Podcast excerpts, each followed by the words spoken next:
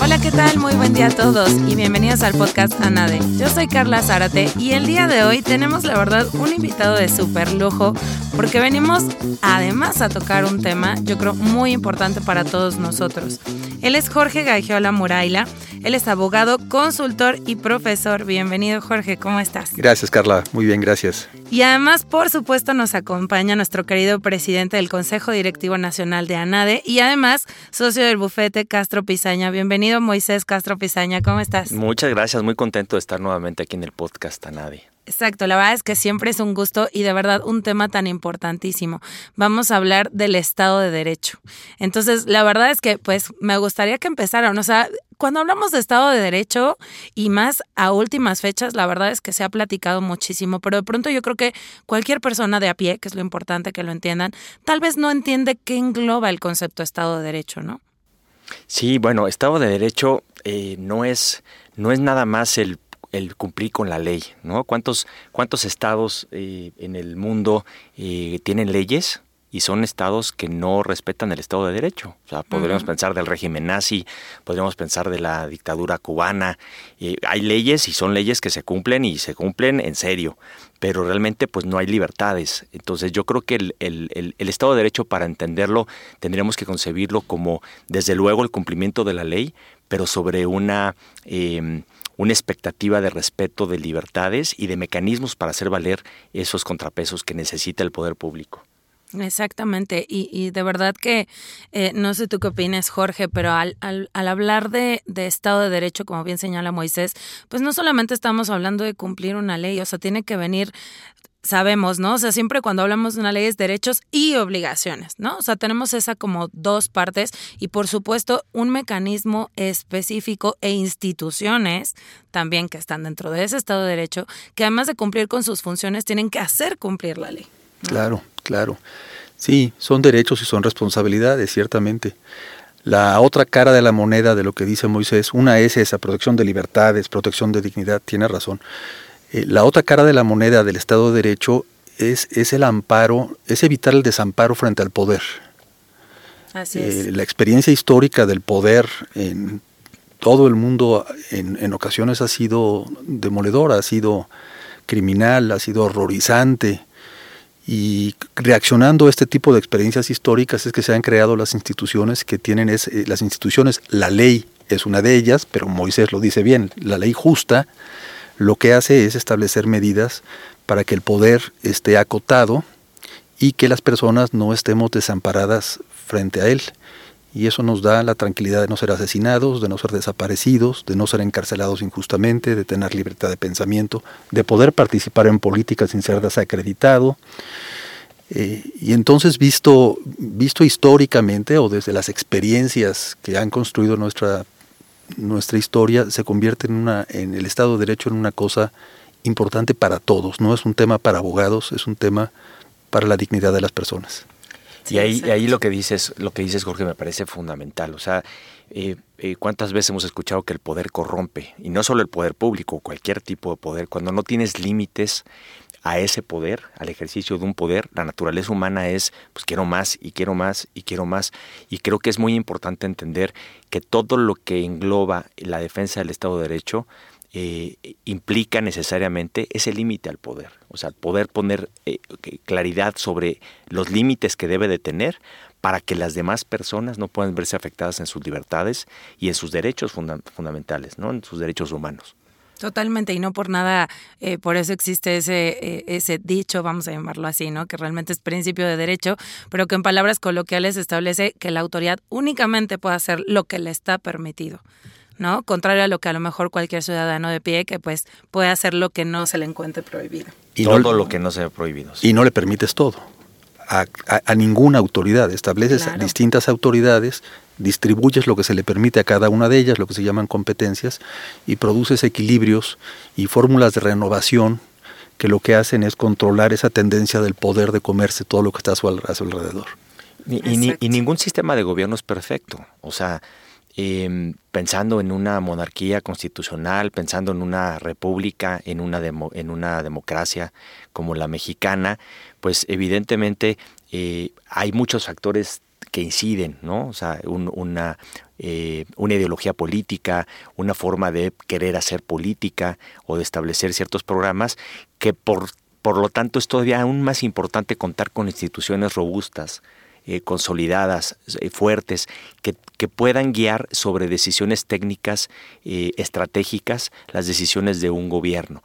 Y habrá otras decisiones que atañan, atañan al, al, poder público que esté en ese momento gobernando para darle su toque, solamente, pero habrá otras decisiones de Estado que tendrían que estar eh, eh, dirigidas a órganos técnicos, independientes, eh, expertos en los temas, no desde la perspectiva política, pero sí desde la perspectiva técnica, mm. para tomar decisiones adecuadas para que el Estado pueda crecer con armonía y con una certeza de que no va a haber una afectación aún en caso de cambio de, de gobiernos. ¿no? Y que no esté expuesto al juego político. Por eso, por eso es tan importante y ANADE y el Consejo Coordinador Empresarial se han esforzado mucho en esto. Por eso es tan importante proteger los organismos constitucionales autónomos, como por ejemplo el INE, destacadamente el INE, el INAI, la Comisión de Competencia, este, que tienen exactamente el diseño que acaba de mencionar Moisés. Incluso las fiscalías, ¿no, ¿No Jorge? O sea, técnicamente las fiscalías tendrían que ser independientes del poder público porque pues eh, su función es técnica, su función es determinar, hay un hecho que debemos investigar como delictivo, tengo elementos, datos de prueba suficientes para acusar formalmente, para judicializar, lo hago, y si no lo tengo, pues no lo hago, pero pero tendríamos que buscar un mecanismo de que tengan realmente una autonomía presupuestal como los demás órganos autónomos constitucionalmente hablando y darles cierta autonomía desde el poder público para que nos aseguremos que hagan su función y que cumplan con sus responsabilidades. ¿no? Desde el poder público y desde la sociedad en toda la medida posible, sí. Claro. Sí, es fundamental. Sí, totalmente. Y, de verdad que de ahí, como bien señalan, la importancia de las instituciones. Yo, yo creo que para mí y para muchos de nuestros escuchas, la siguiente pregunta entonces sería, bueno, y, y ya que tenemos un Estado de Derecho, realmente sí lo tenemos, no lo tenemos, ¿quién lo hace cumplir? O sea, ¿por qué ahorita es tan importante ese tema, no? ¿Y por qué se habla tanto de él? Yo creo, yo creo que va mucho por desde el discurso político, pero lo que me parece relevante comunicar y compartir a la gente que escucha el podcast es precisamente que, que las instituciones desde luego son perfectibles. Las instituciones están conformadas por personas. Si, una, si, unas, si alguna persona que está dentro de una institución no está haciendo lo debido o lo correcto, hay mecanismos institucionales jurídicos que permiten sancionar desde la perspectiva administrativa o incluso penal al funcionario que no está haciendo su labor, pero las instituciones son indispensables. Y el querer el querer señalar que, la que, es, que se fomenta la, la corrupción desde una institución pública, me parece que es un despropósito y es una manipulación que no tiene no tiene certeza sobre esa afirmación. Y creo que tendríamos entonces que perseguir la corrupción de aquellas personas que no están honrando sus cargos o posiciones en las instituciones, pero sobre todas las cosas, fortalecer esas instituciones que deben de ser eh, nuestro pilar para poder equilibrar el poder público. Y para eso fiscalías autónomas, como decías hace rato, Moisés. Claro. déjame tomar tu pregunta, Carla, a ver si, a ver si lo logro decir bien. Eh, tenemos un Estado de Derecho o no? Es una pregunta binaria que, como el Estado de Derecho es una noción ideal, es un ideal al que debes aspirar con toda energía, pues siempre hay una cierta distancia entre el ideal y la, y la práctica. Yo creo que en México tenemos un Estado de Derecho en construcción desde los últimos años, una construcción lenta, compleja, eh, que ha venido evolucionando insuficiente pero positivamente y que últimamente ha estado retrocediendo. Eh, no podemos hacer a un lado toda la construcción institucional y todo el desarrollo de garantías que se ha venido formando en México y que nos acerca más a una noción de, me gustaría ponerlo en términos más precisos, de Estado constitucional democrático de derecho. Yo creo que eso no hay que hacerlo menos, hay que, hay que, hay que reconocerlo y hay que aquilatarlo para defenderlo. Ahora, eh, me parece que tendríamos que hacer dos preguntas en este proceso de fortalecimiento y reconstrucción. Una es dónde hay exceso de poder político y donde hay ausencia de Estado. En México estamos teniendo los dos problemas. Hay una concentración indebida del poder en ciertas autoridades públicas y hay instituciones que no están sirviendo de contrapeso.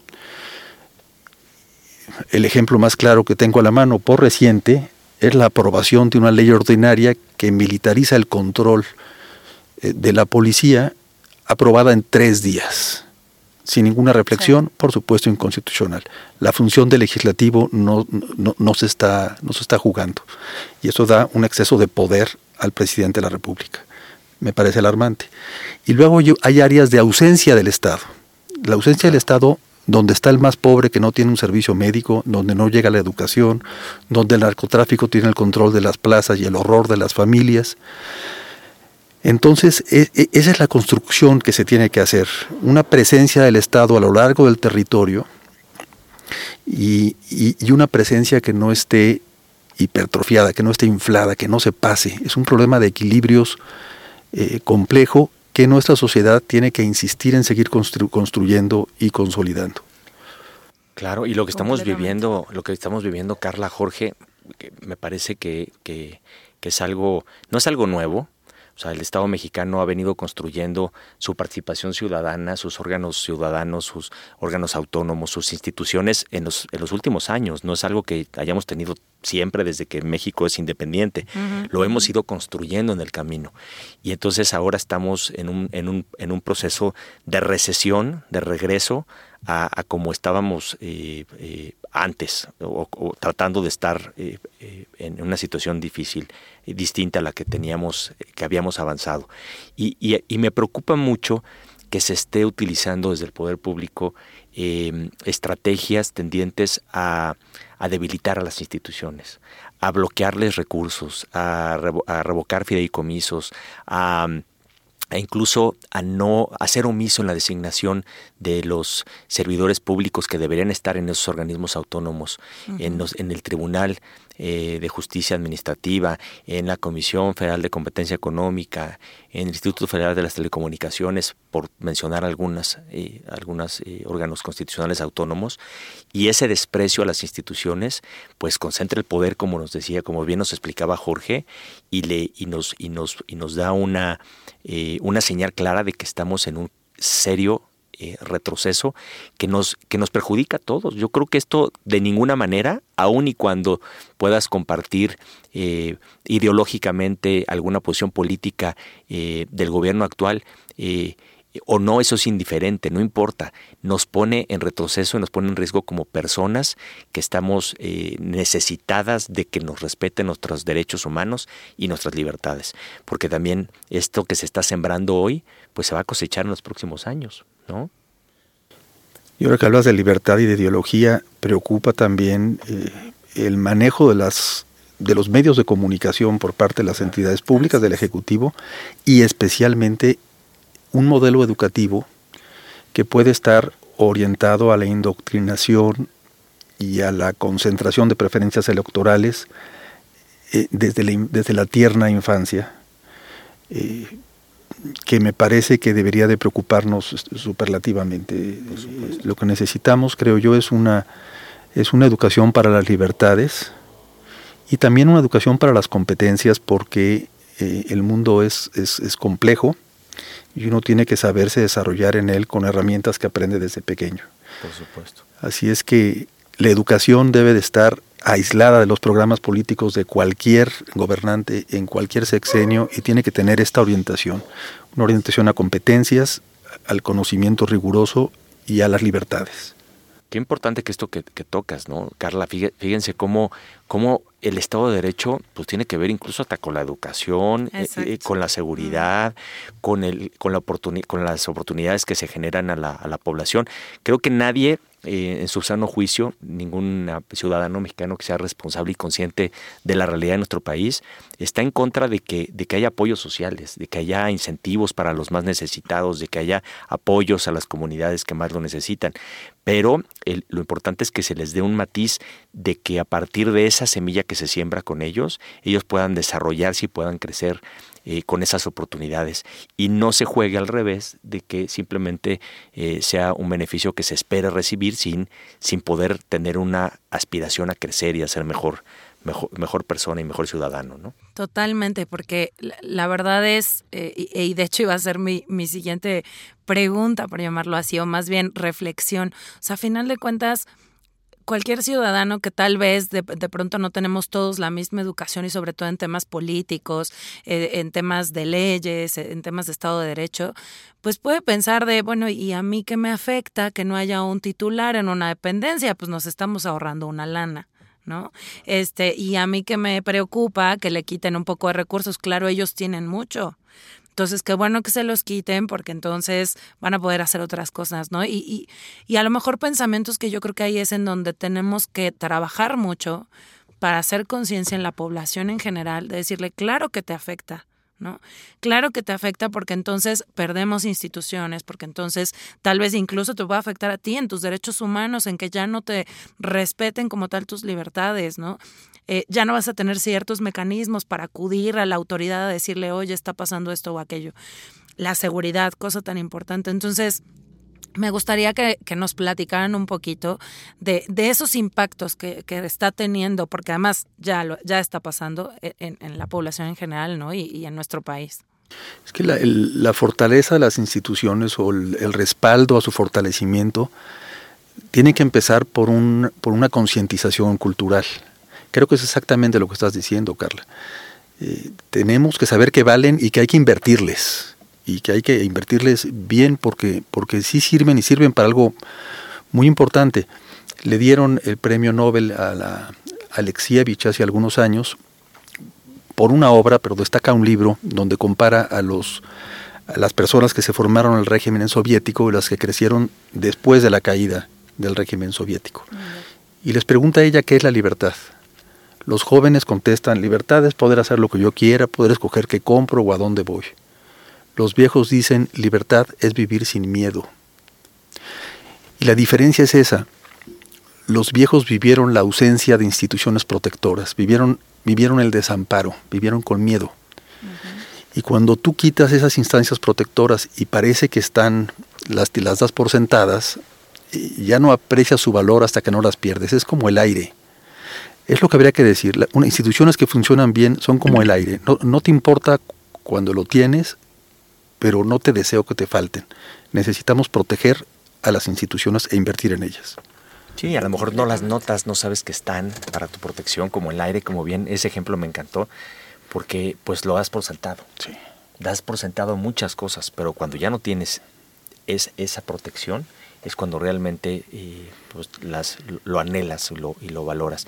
Creo que, creo que en esa concepción tendríamos que entender que el Estado de Derecho es precisamente todas esas eh, instituciones, herramientas, mecanismos que el propio Estado debe de garantizarnos como ciudadanos para que podamos estar seguros de que en caso de que eh, alguna libertad se pretenda restringir o algún derecho humano se nos esté violando, podamos tener un mecanismo eficaz y eficiente que nos pueda proteger frente al poder público.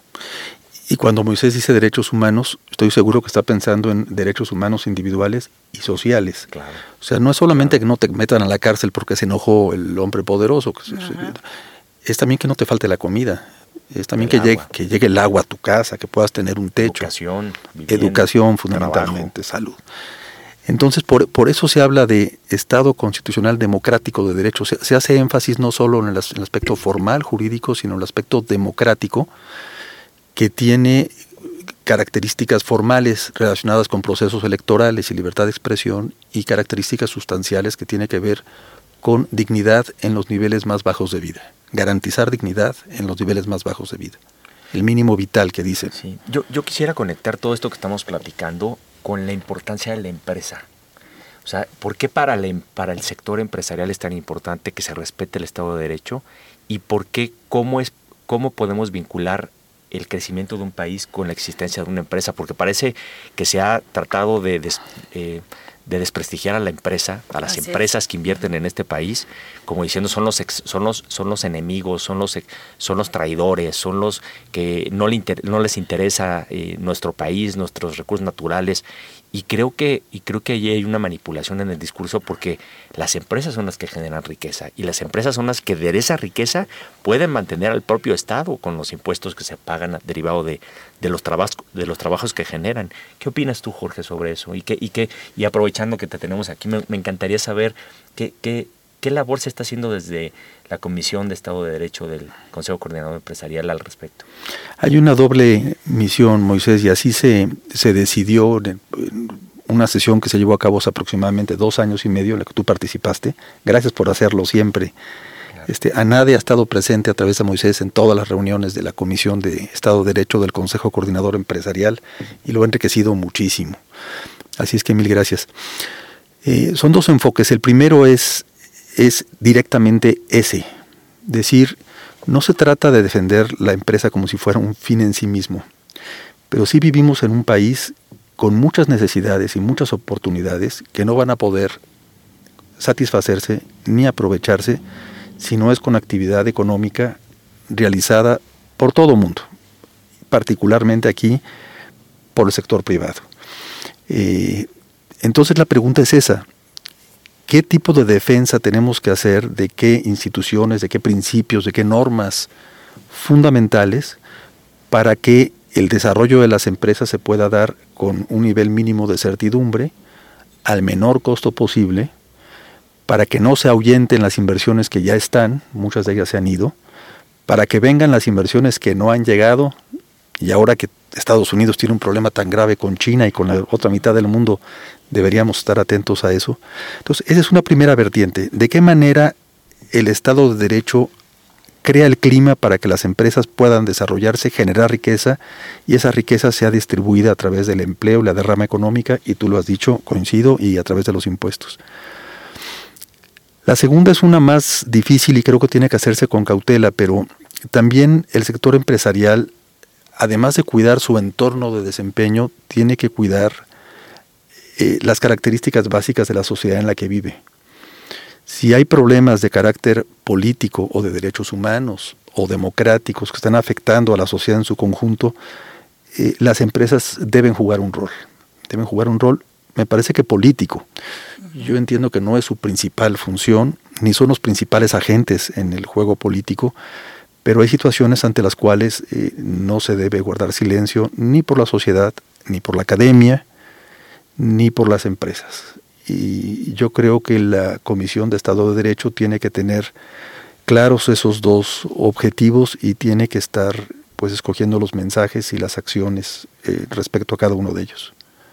Qué importante, qué importante todo lo que mencionas, porque es cierto, o sea, yo creo que eh, la empresa de pronto al verse en este juego eh, de, un poder en donde tal vez lo que quieren es hacer ver, como decía Moisés, como los malos, en realidad es todo lo contrario, o sea, es un papel político y también un papel social en consecuencia. ¿No? O sea, la, empresa juega esas dos, o sea, claro que un papel político de pronto porque puede incidir, este, puede hacer notar ciertas cosas, porque al final de cuentas, en muchos aspectos, y sobre todo hablando de sectores, pues son los expertos de su sector, ¿no? Entonces hay que acercarse a ellos para ver de qué forma podemos coadyuvar, pero eso va directamente relacionado con el aspecto social, porque lo que buscas efectivamente es no nada más el bienestar de las personas que trabajan contigo, sino a nivel social en general. Y tenemos, Carla, Jorge, eh, un tema particularmente relevante que, que, podríamos desaprovechar tristemente. El Tratado de Libre Comercio que tenemos con Estados Unidos y Canadá.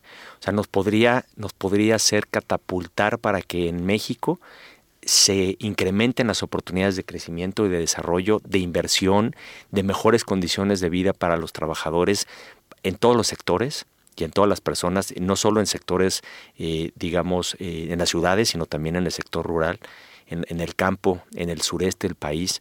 Eh, y, creo que estamos mandando señales equivocadas como país y espantando a los que podrían estar volteando a ver a México como, una, como un país de oportunidades. Y ese es el tema que desde, desde, al menos desde la abogacía mexicana, preocupa y preocupa en serio porque estamos viendo a largo plazo que eso puede impactar negativamente para el desarrollo de nuestro país y estamos dejando pasar una oportunidad de oro, de oro para que podamos despegar. ¿no? Sí, yo, yo creo que debe ser una prioridad la protección de, de ahora denominado TEMEC y que, y que se tiene que apoyar con todas las, con todas las fuerzas. Este, yo estoy, estoy de acuerdo con lo que dice Moisés y lo, y lo mucho bueno que nos ha significado y nos puede significar. Y pienso también en lo malo que nos puede pasar sin un instrumento como esos. Porque además del marco para la inversión y el intercambio internacional que lo es, es también una instancia de equilibrio de poderes. O sea, aquí el factor, interna, el factor jurídico internacional también juega y juega de una manera importante y creo que la necesitamos. Totalmente. Coincido en que la defensa del TEMEC debe ser una parte central de la agenda. 100%. Déjenme hacer un comentario sobre, las, eh, sobre ver a las empresas como malas. Sí, claro. Eh, error. Ver a las empresas como buenas, error también. O sea, yo, yo, creo que aquí tenemos que evitar eh, juicios maniqueos o simplistas. Las empresas son muy importantes, muy positivas, tienen derecho a existir y hay que proteger su desarrollo. Hay prácticas empresariales dañinas para la sociedad hay prácticas empresariales corruptas. No digo que todas las empresas tengan esas prácticas, ni que la mayoría las tenga. Entonces, eh, me parece que en esta construcción del Estado de Derecho o esta construcción institucional, las empresas también tienen una responsabilidad hacia su interior, no solamente como instancia crítica del gobierno, sino hacia su interior. El Consejo Coordinador tiene un programa muy ambicioso en ese sentido y una comisión especial de empresas y derechos humanos. Y, y, lo dijo Moisés, no se trata, no lo dijiste tú, disculpa Carla, no, se trata solamente de, respetar los derechos humanos de los trabajadores que tienes ahí, sino se trata de ser responsable con todos los derechos humanos en los que incides y en los que puedes incidir. Y aquí yo debo destacar muy especialmente el cuidado del medio ambiente. O sea, no puedes como sociedad, ni puedes como empresa, estar contribuyendo a la destrucción del único planeta que tenemos.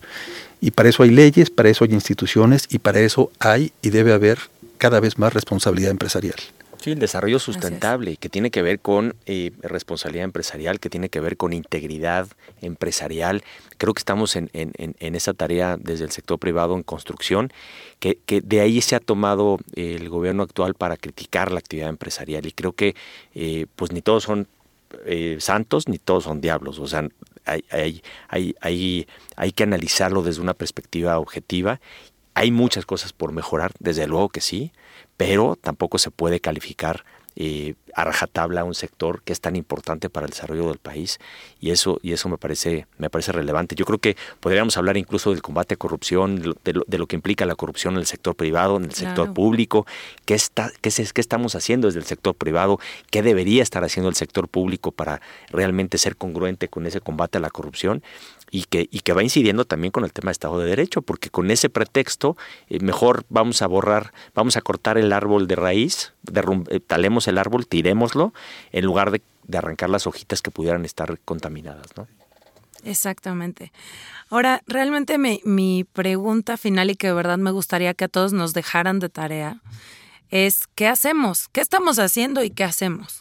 ¿No? O sea, ¿qué podemos hacer desde las instituciones como puede ser SCE, como es la NADE, pero también nosotros como personas, ¿no? Porque creo yo que además de las instituciones o incluso de, las empresas, que, por supuesto estarán directamente relacionadas y también tienen una tarea que hacer al respecto, pues cualquier ciudadano yo creo que es responsable también de que se respete y, o se haga valer ese Estado de Derecho, ¿no?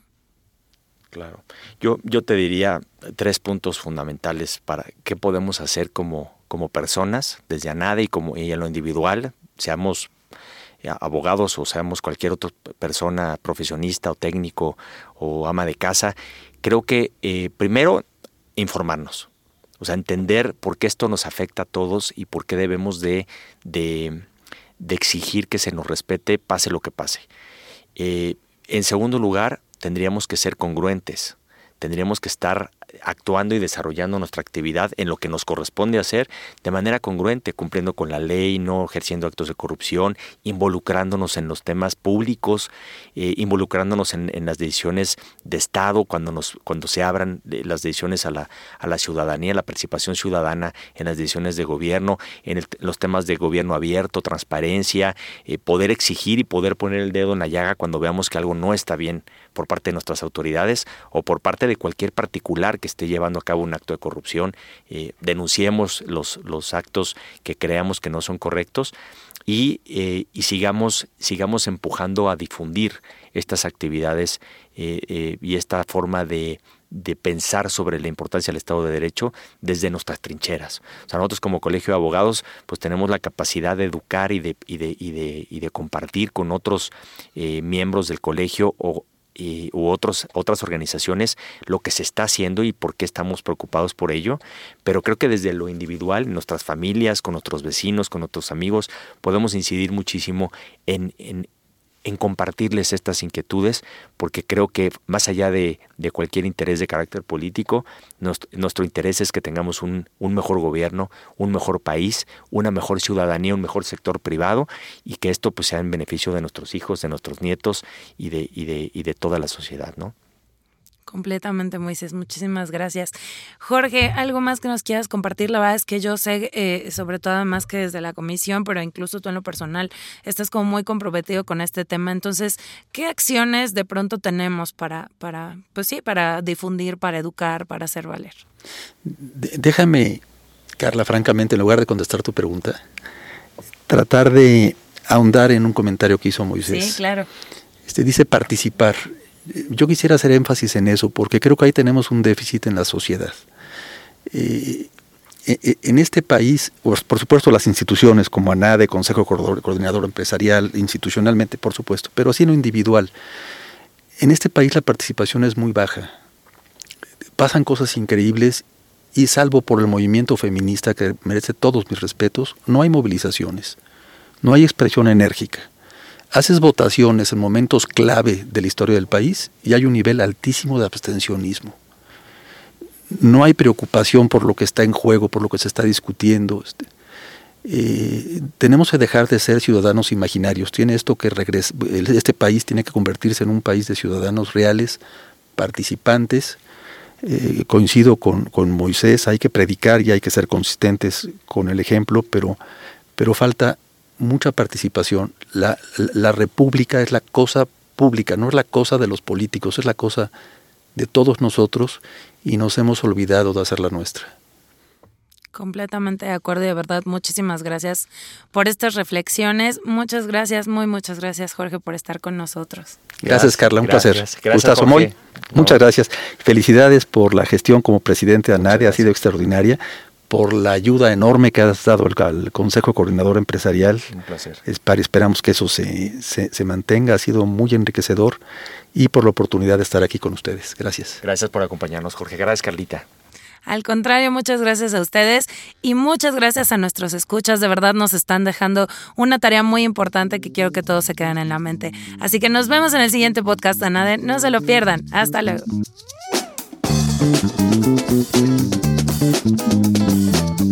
Este es un podcast de la Asociación Nacional de Abogados de Empresa, producido por Southside Music. Música de Southside Music.